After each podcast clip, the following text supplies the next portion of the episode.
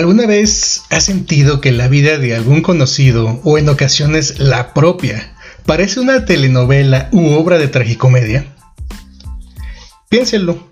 Todos sabemos de ese ser humano maldito por Dios, el karma, el universo o como sea que quieran llamar a su verdugo cósmico, esa persona a la que todo le sucede, le cae un rayo, lo mea un perro, le ponen el cuerno, se le muere la tía de cáncer, el papá de COVID, lo corren del trabajo el día de su cumpleaños.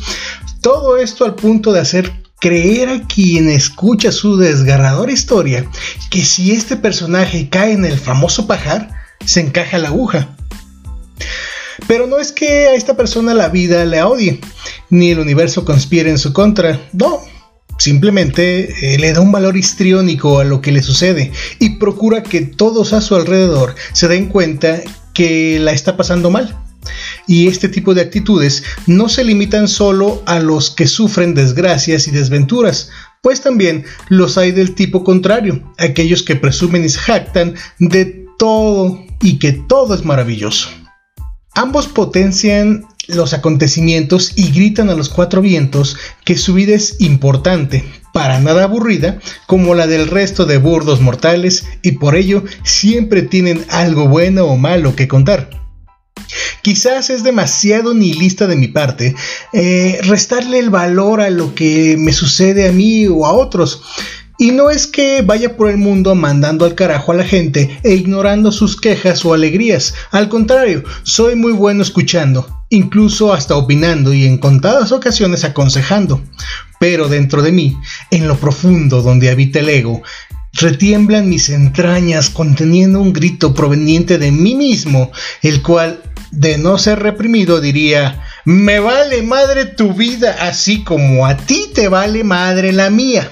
Y reitero, como ya lo dije en el capítulo 2 de este podcast, no es por falta de interés, que si no lo han escuchado, ahora es el momento, vayan y después regresan a continuar este donde lo dejaron.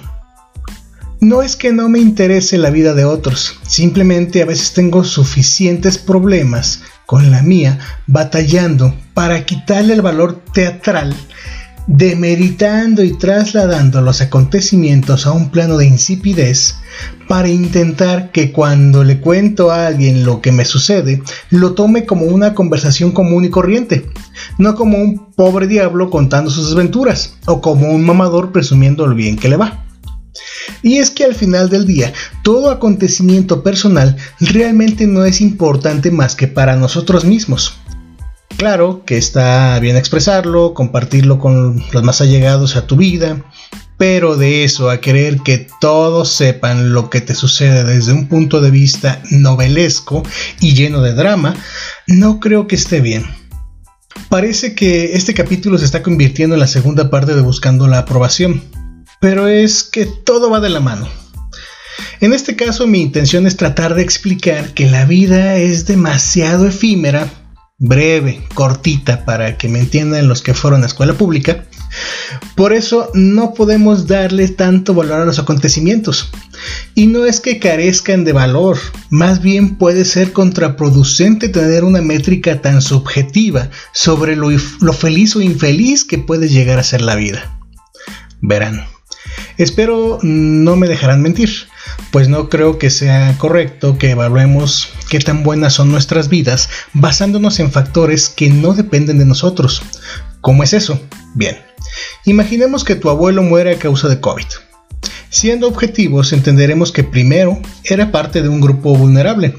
Seguramente padecía alguna enfermedad crónico-degenerativa que sumada puntos al factor de riesgo. Seguramente fue contagiado por algún familiar cercano que a su vez contrajo el virus a causa de tener que salir a trabajar, estudiar o incluso socializar. En el método dramático de ver la vida, habrá quien culpará de este mal al familiar que contagió al abuelo.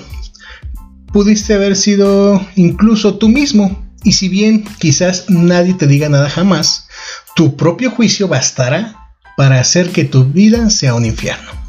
Contarás a todos lo dolorosa que fue la pérdida de tu abuelo, porque quizás eran cercanos o quizás no, pero definitivamente el duelo será un factor clave para decrecer tu ánimo. Alguien se acercará a ti y le contarás la historia sobre lo que sucedió y tiene dos opciones. La primera es resumir todo en las siguientes palabras. El virus llegó a casa y mi abuelo murió a causa de este. Fue una experiencia dolorosa que no le deseo a nadie, pero lo superaré. Sencillo. No demeritas el haber pasado por un mal momento, ni decreces tu dolor, solo lo aceptas y continúas, sin crear un drama shakespeariano de esto. Puedes dar detalles sobre lo sucedido, pero limitándote a ser objetivo. Mientras, por el contrario, la segunda opción de respuesta sería más o menos así. Fui un pendejo, se murió mi abuelito, le traje el virus, ya lo maté, sufrió muchísimo por, por mi culpa ya, no está aquí. No puedo soportar la culpa y el dolor. Es que, es que yo fui consciente de lo mucho que lo quería. ¿Qué voy a hacer sin él? Así puedo seguir una hora. Ahora analicemos la diferencia entre ambas formas. La primera va directo al grano. Le cuentas a alguien una mala experiencia dejando clara lo que sucedió y el porqué de ello. En la segunda también puede, queda claro, pero hay como 30 palabras que sobran. Palabras que solo dan un falso valor histriónico al discurso, provocan que sientan lástima y convirtiendo al doliente interlocutor en objetivo de atención. Pues vayamos entonces al punto. Pensemos en ambas respuestas, como si se tratara de dos personajes diferentes.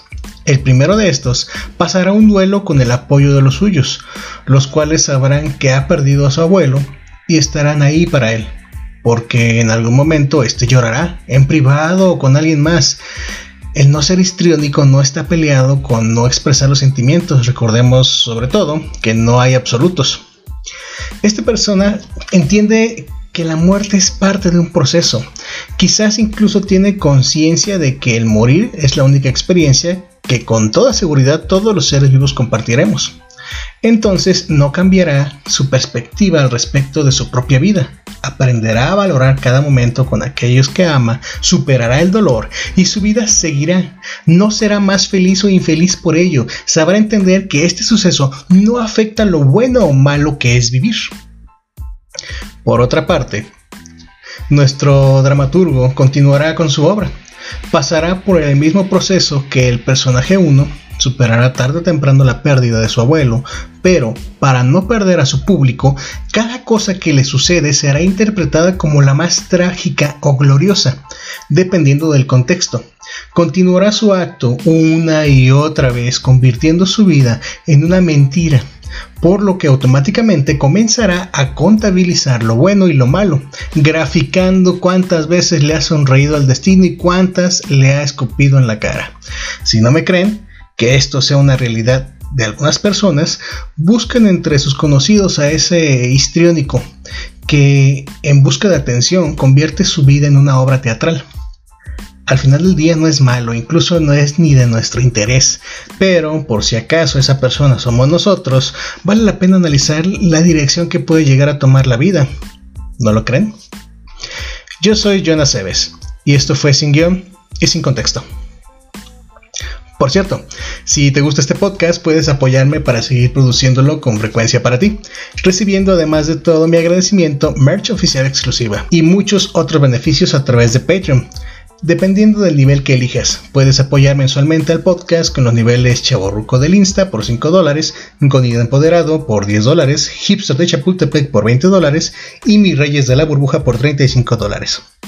Puedes encontrar toda la información en mi perfil de Instagram o Twitter, arroba o en la página de Facebook sin guion podcast.